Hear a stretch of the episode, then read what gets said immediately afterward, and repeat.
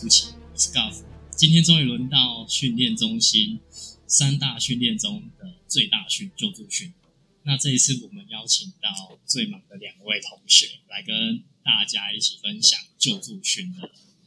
过程。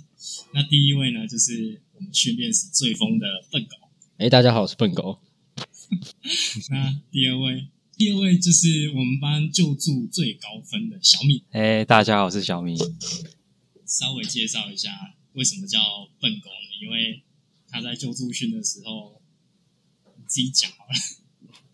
哎，表示自己讲还是有点尴尬。那好，笨狗是蛮可爱。那其实，然后在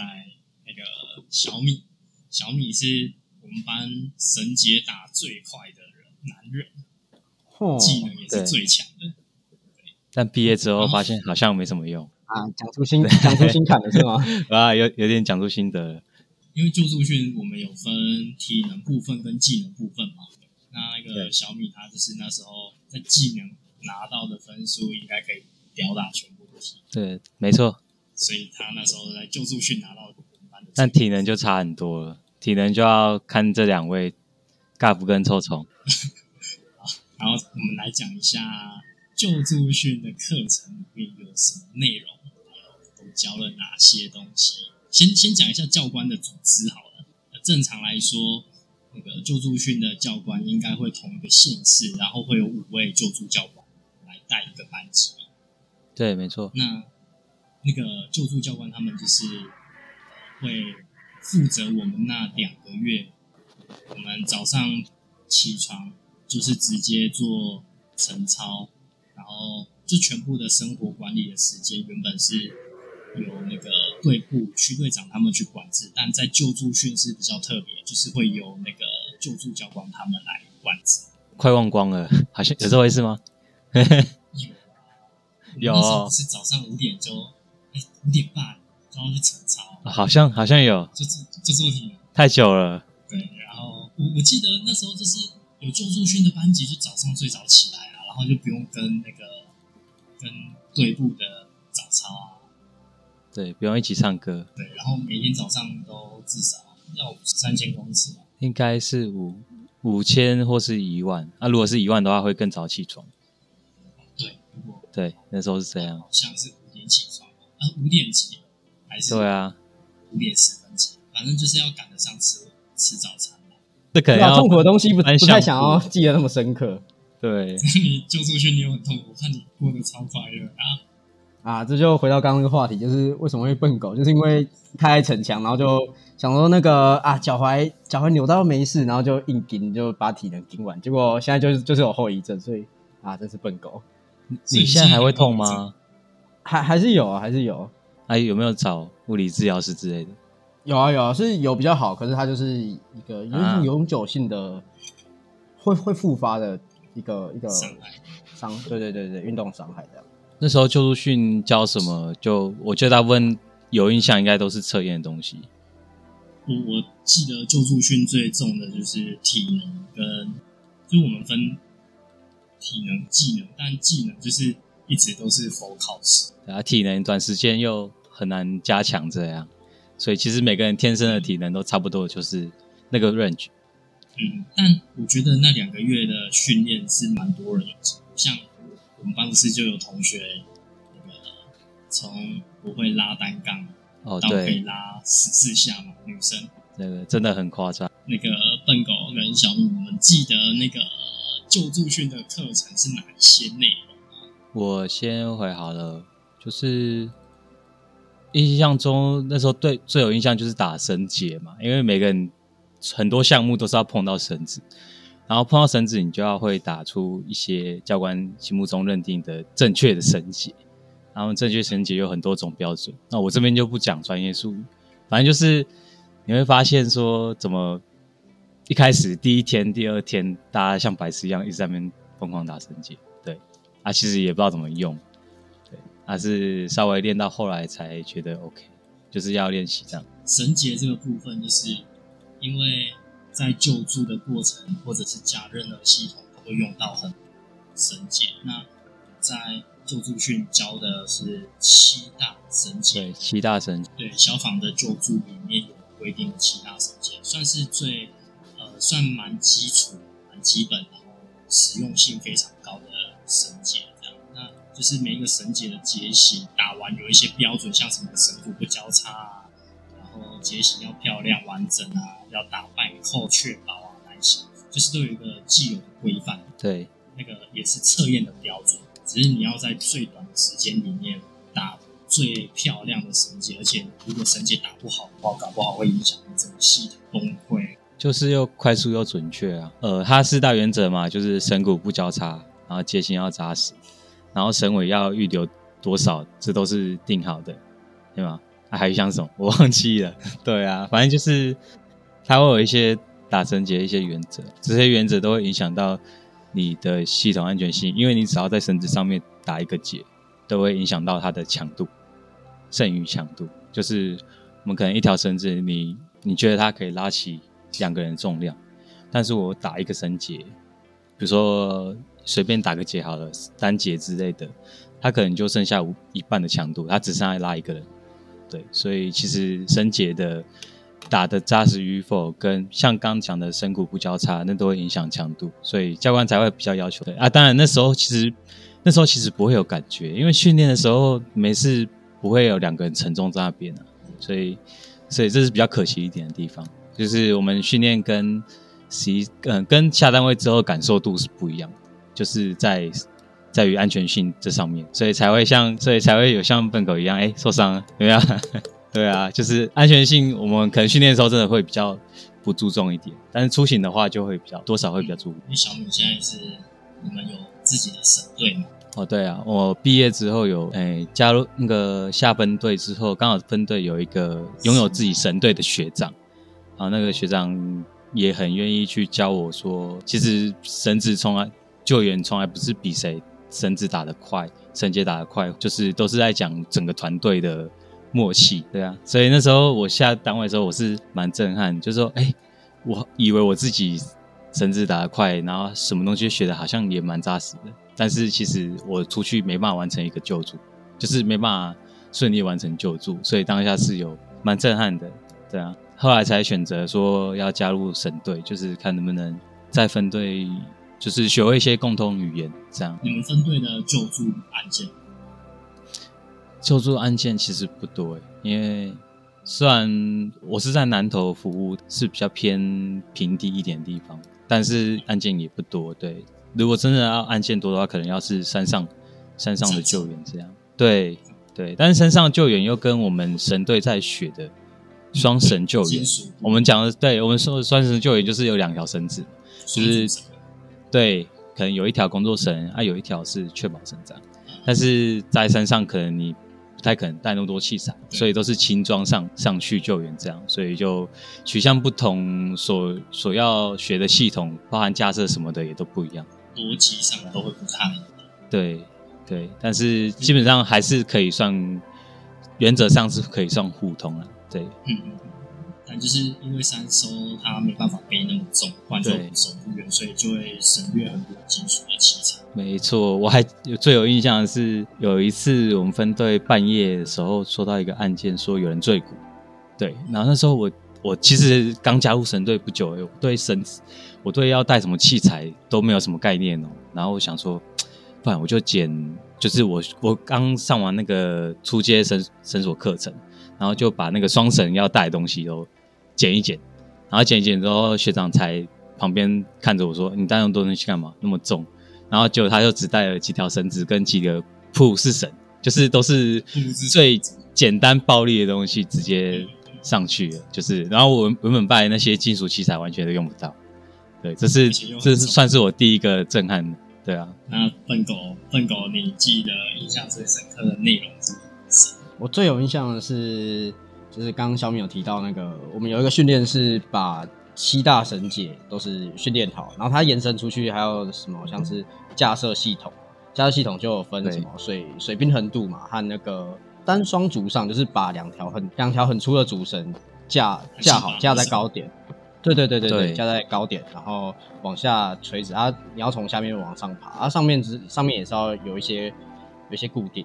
对啊，那那个单双足上是我印象最深刻的一个训练。其实观众可能不一定懂。单双足上就是，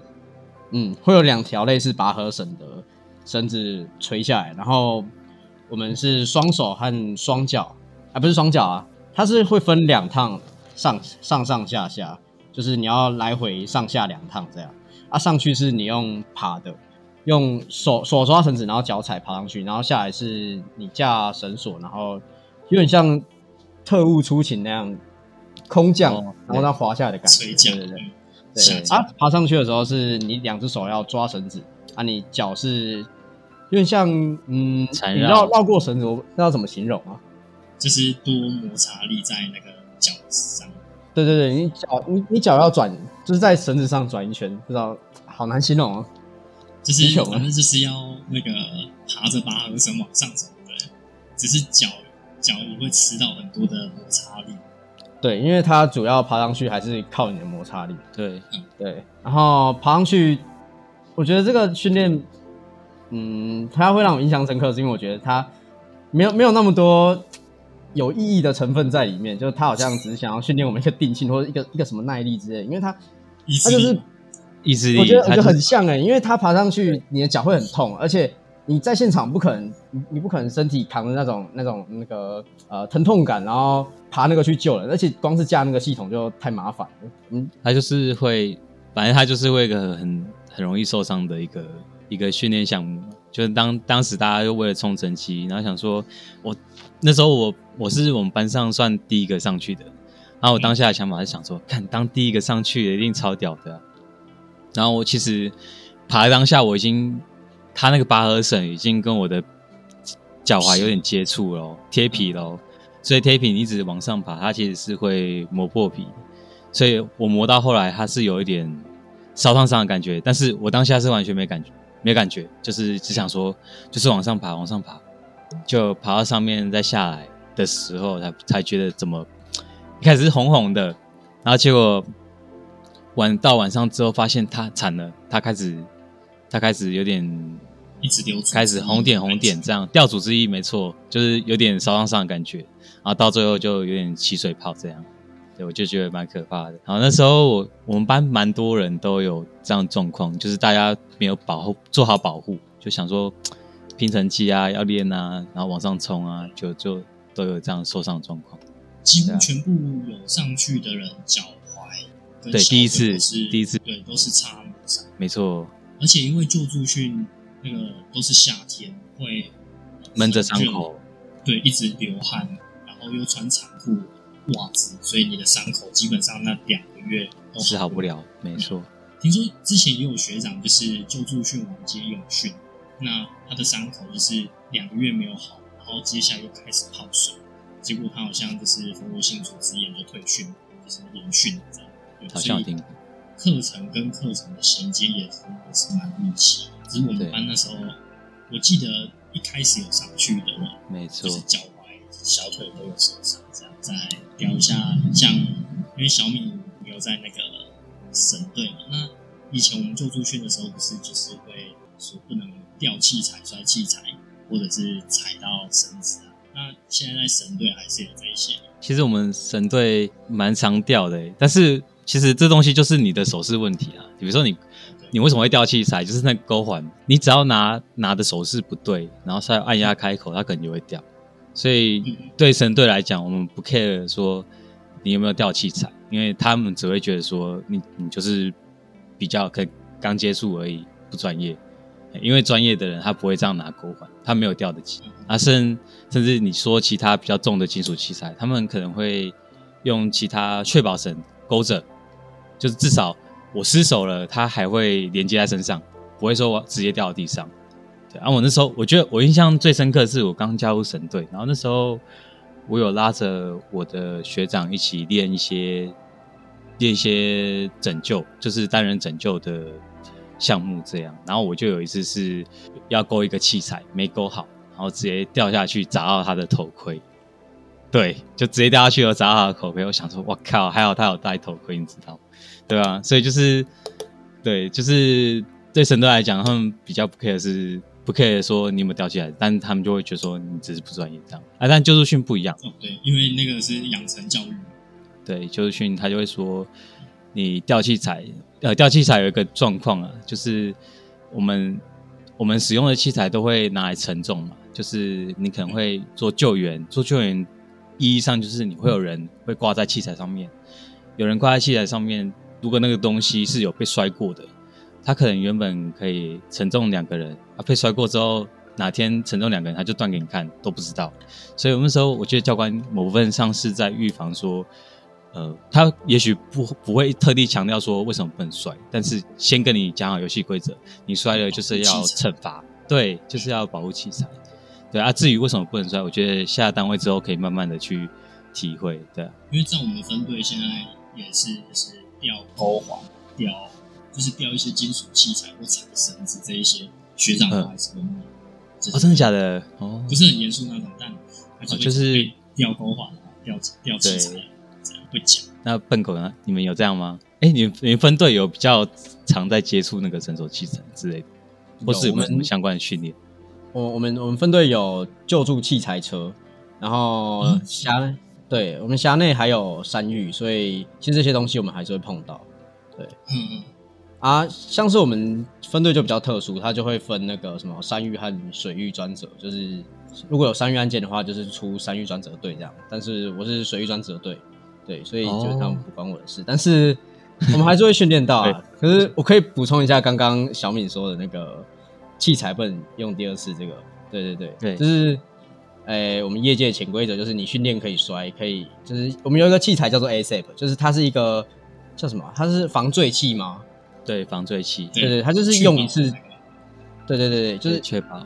它长得长长，很像毛毛虫，然后前后都有挂钩，然后挂这只要使用一次，它就会，它里面的绳索它是它应该是折，我记得是折叠状，对不对？它就会拉开，然后拉开之后就不能使用。到时候再把那个照片放到 Instagram 上。OK，可以啊，可以。那它那个潜规则就是，我们训练，我们训练还是可以使用它。如果真的不小心它它坏掉了，就是它它已经使用过，它不能再使用第二次。就给患者哦，对。啊，对啊，对啊，我我不知道你们分队会不会这样哎，我我觉得这个这个也要看县市的经费嘛，因为基本上基本上笨狗讲的那个东西叫势能吸收带，它就是当有人发生坠落的时候，它里面的势能吸收包就会开始做延展，延展延展这件事情就类似一个缓冲，对，但它是不可会不可会复原的，就是你用了一次。它理论上就要再买新的做替换，啊，但刚笨狗有讲一个观念，就是他们可能分队的经费或是诶没办法立刻买这东西，就是用过，万一它启动过了，他们还是会拿来用，是用来给患者的话，是是因为呃有一个观念是救援者会比患患者的性命还要再重要一点，对，所以我们自己用的装备，救援者自己用的装备会再好一些，但救援者的话，你基本上风险可控。其实它不要坠落就还好，对，甚至有时候你出行用单绳都有也 OK 啊，多多一条确保就是多一个安全，对，多一个安全。我相信主应该是对啊。如果如果有厂商听到就是听到我们下面，哎，记得赞助一下，你下面不足就是。厂商自己要知道要给折扣嘛？哎，那你要不要讲一下你的分队？哎，那个先先不要，先不要啊，先不要啊。好，就厂商就知道我们的数啊数啊数的经费不足就好了。没错没错，消防署。对对对对对，消防署消防署。盖夫讲到摔器材，你有印象那时候就是我们摔了之后会有什么惩罚？基数啊。对，基数就是对啊，就是一个基数就是三十下的伏地挺身嘛，或者其他体能。笨狗应该记得多吧？哦，难怪你那时候体能那么好，原来都是这样来，是不是？哎，我们那，对，我们我们那时候就会有几个说，那个比我多做十下，或者你比我多做几下的体能训练，然后对对对，你是偷练，我就想去追上你。因为有时候就会变成一个。对良啊是吗？感觉是一个一个良性竞争，只只有我们班吗？感觉是，哎，他其实已经策划好了，就是心里哦，对，就是那时候救助训，我们有分四大个，就是依照那个牌面分四大组别，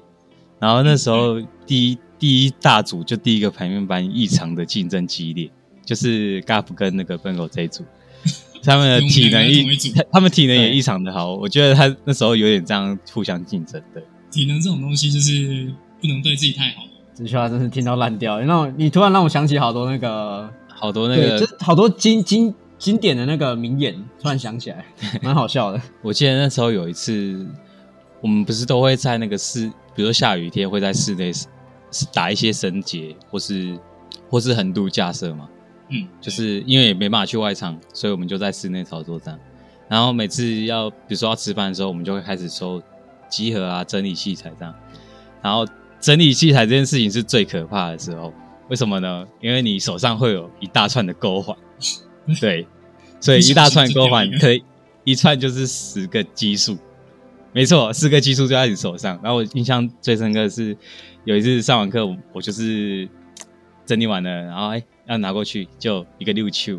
那整串钩环直接掉到地上，然后掉下去的当下，就是所有人声音团都没有哦，然后都在想，看是谁，白痴哦，对，哎呦，你知道我当下也愣住，我我心里想的是，他妈等下十十个基数，我妈做得完吗？对，那还好后来教官有那个有给我傻避数一下，打个五折五个基数，可是我快做到吐了，好可怕如果是。在我跟笨狗这一个排面班，我们可能就会大家打，可能很开心吧，还会咚鼓掌之类的。耶！对，没错，赚烂又可以赚烂练技能呢。没错，抓机会，对啊，那真的时候蛮有趣的。做出去就是刚刚除了讲的雅茹说的那个单双主上的以外，技能部分还有一些像对绳结，然后水平横渡，还有双阶梯加挂梯。我在技能里面比较印象的应该是那个双阶梯加挂梯，因为那个是要在楼层的就建筑物高楼建筑的外面，也不算高楼，就五六楼嘛的建筑物外墙。像有六六楼很高，对，架对。梯子在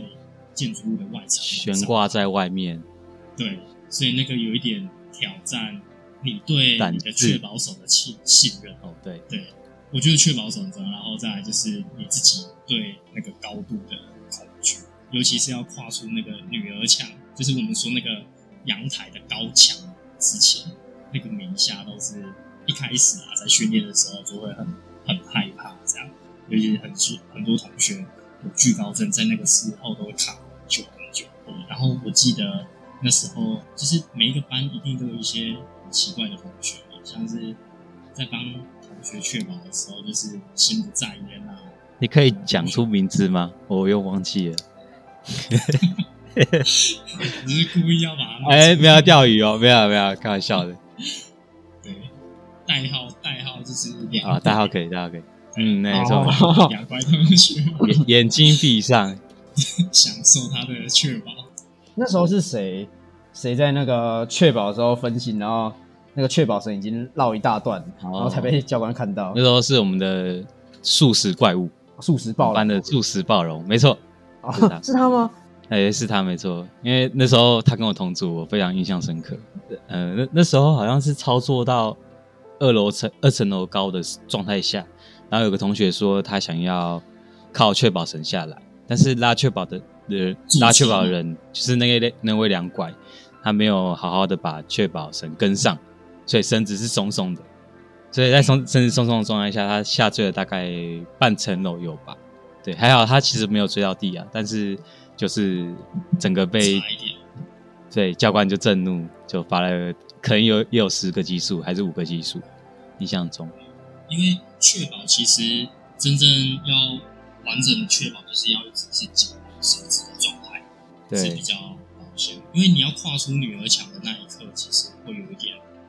应该大家都会有点害怕吧？我觉得。对那对，如果有确保手，然后那个确保手是你信任的同学的话，其实会差很多。嗯，那如果你的确保手是很累的同学，其实你也要跨出去女儿墙的没错，不不止不止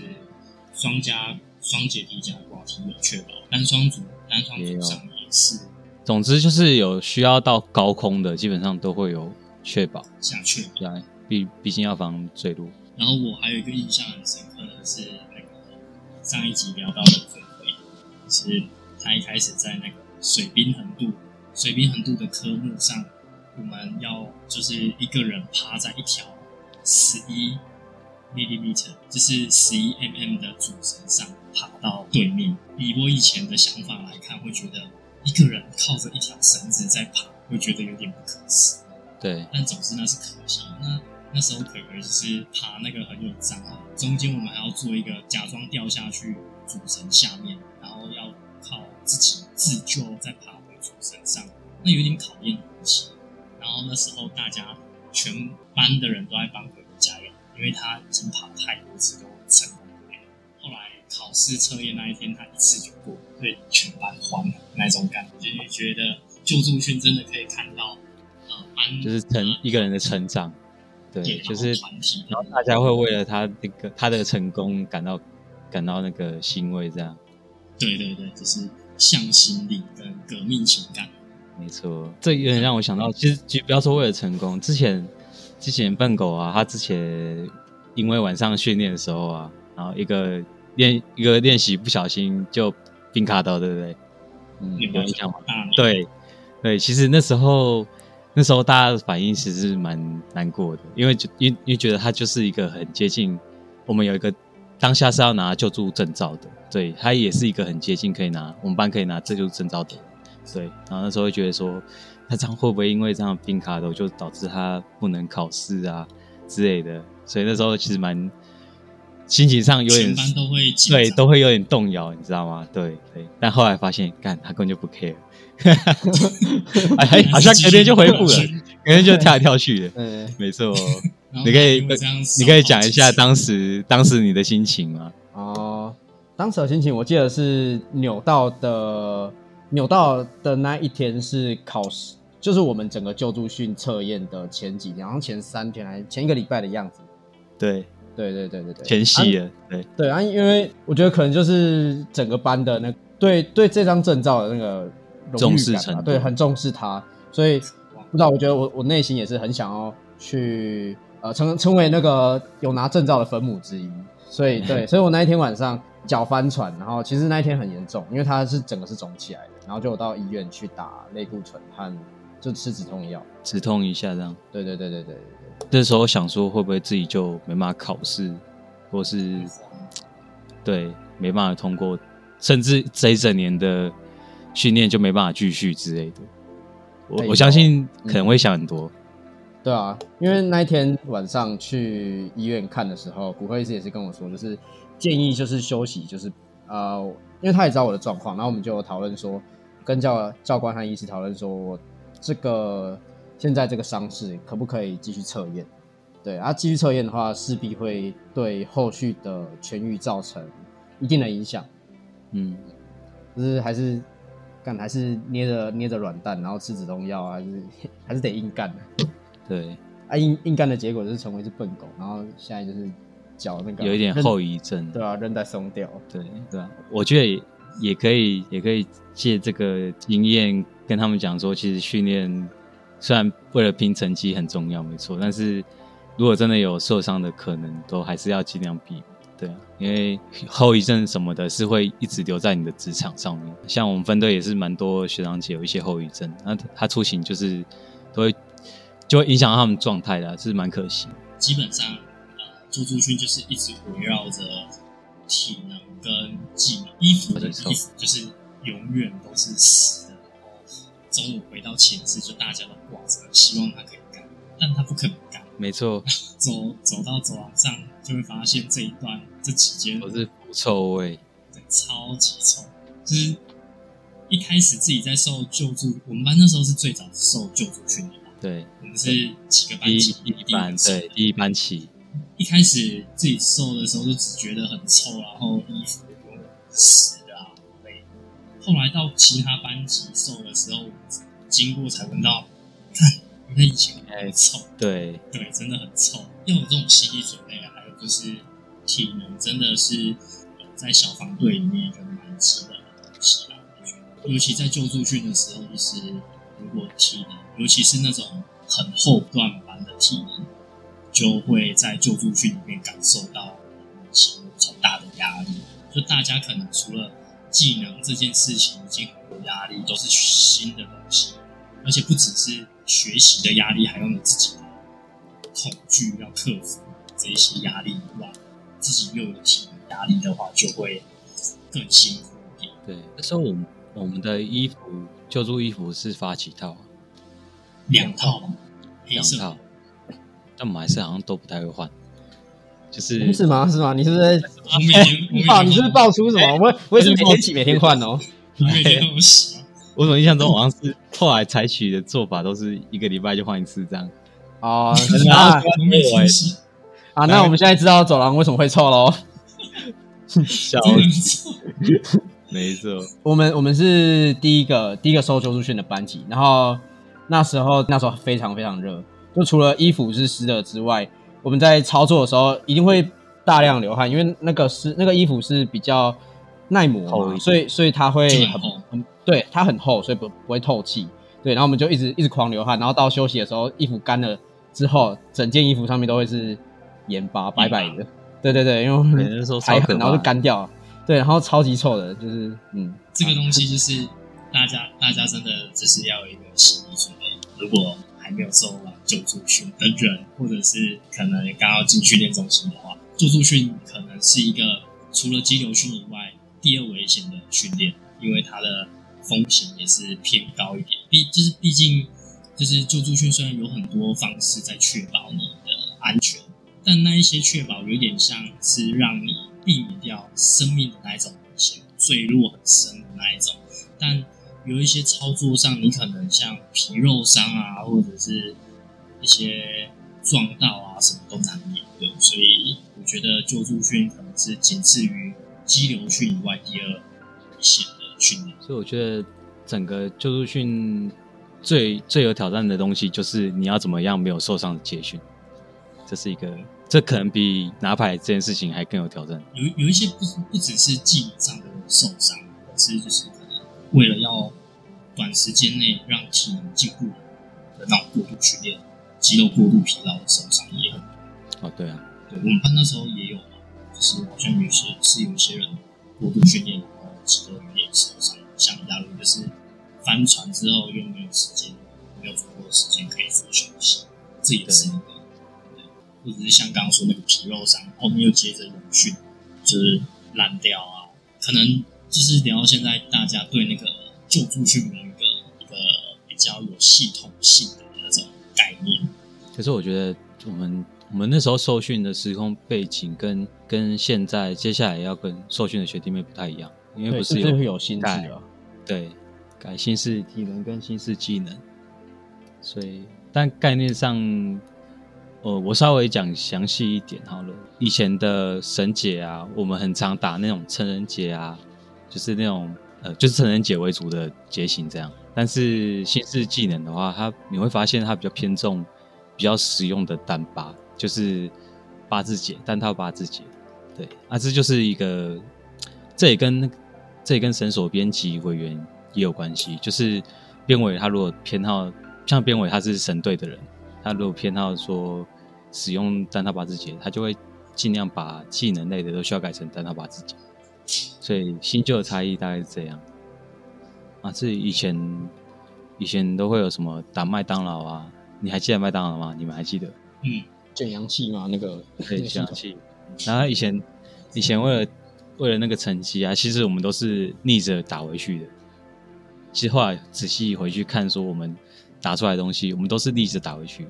对，是蛮有趣的地方，就为了那个成绩这样。啊，新式的话，它会有一点偏向说，真的是以以实物上的考量，慢慢的这样架出来。但是你是在有在有秩序的状况下打快这样，球快这样顺畅的，所以我觉得新式的好处是会比较实物一点，比较不会跟现实出行脱节。然后体能的部分也有差。以前之前我们的测验是一万